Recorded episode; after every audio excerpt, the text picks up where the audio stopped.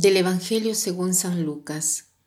En aquel tiempo Jesús dijo a sus discípulos, Con el dinero tan lleno de injusticias, gánense amigos que cuando ustedes mueran los reciban en el cielo. El que es fiel en las cosas pequeñas también es fiel en las grandes, y el que es infiel en las cosas pequeñas también es fiel en las grandes. Si ustedes no son fieles administradores del dinero, tan lleno de injusticias, ¿quién les confiará los bienes verdaderos? Y si no han sido fieles en lo que no es de ustedes, ¿quién les confiará lo que sí es de ustedes? No hay criado que pueda servir a dos amos, pues odiará a uno y amará al otro, o se apegará al primero y despreciará al segundo. En resumen, no pueden ustedes servir a Dios y al dinero. Al oír esto, estas cosas, los fariseos, que son amantes del dinero, se burlaban de Jesús, pero él les dijo, Ustedes pretenden pasar por justos delante de los hombres, pero Dios conoce sus corazones y lo que es muy estimable para los hombres es detestable para Dios. ¿Por qué Jesús eh, se la ha agarrado con la riqueza? No es que se la ha agarrado con la riqueza, sino que nos ayuda a comprender que no debemos servir a la riqueza, no debemos ser esclavos de la riqueza, o sea, buscar en la riqueza lo que podemos encontrar en Dios. El problema de la riqueza es que puede sustituir a Dios. Tenemos todos esta experiencia, que la riqueza nos da seguridad porque nos da una seguridad material, porque podemos satisfacer todas nuestras eh, necesidades y más aún porque nos da placer, nos da consolación, porque podemos satisfacer no solo lo necesario, sino también las cosas que nos gustan o que deseamos. También la riqueza nos da aprobación de parte de los demás, nos da un nivel social de un cierto tipo, nos da poder, porque más poseemos, más poder tenemos.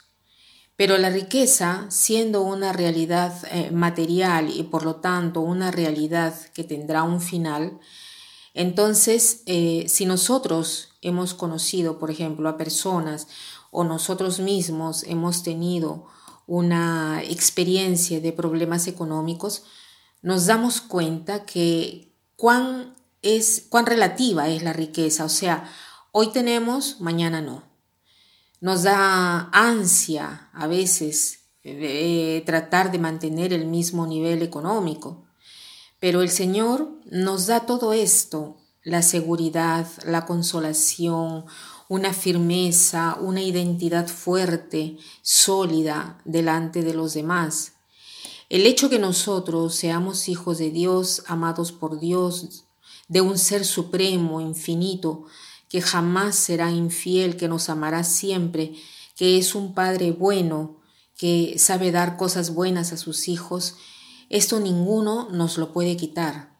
No está en, en nadie el poder quitarnos la identidad de hijos amados por Dios. Entonces Dios nos libra, nos libra de las ansias de este tipo de esclavitud, por eso Jesús nos dice, sirvan a Dios, no sirvan a la riqueza. Entonces, ¿qué cosa quiere decir eh, lo que Jesús decía de la riqueza deshonesta? Lo que él dice es que así como se hacen papeles falsos para obtener la riqueza material que después termina, tanto más debemos esforzarnos por tener papeles falsos para obtener la riqueza de Dios. Ahora, el amor de Dios no es que lo conquistamos, es un don gratuito que Dios nos hace, pero Dios nos pide de acumular nuestro tesoro en el cielo y de acumular una riqueza, pero una riqueza diversa, la riqueza del amor. Entonces, cada moneda de oro de aquella riqueza es una moneda de amor que podemos hacer cada día cosas que aparentemente parecen banales, como por ejemplo regar las plantas, poner la mesa, botar la basura, son cosas que parecen sin importancia, pero en cambio son estas monedas de riqueza verdadera que queremos acumular para el Señor y para los demás. Entonces el pequeño propósito de hoy que quisiera sugerirles es este.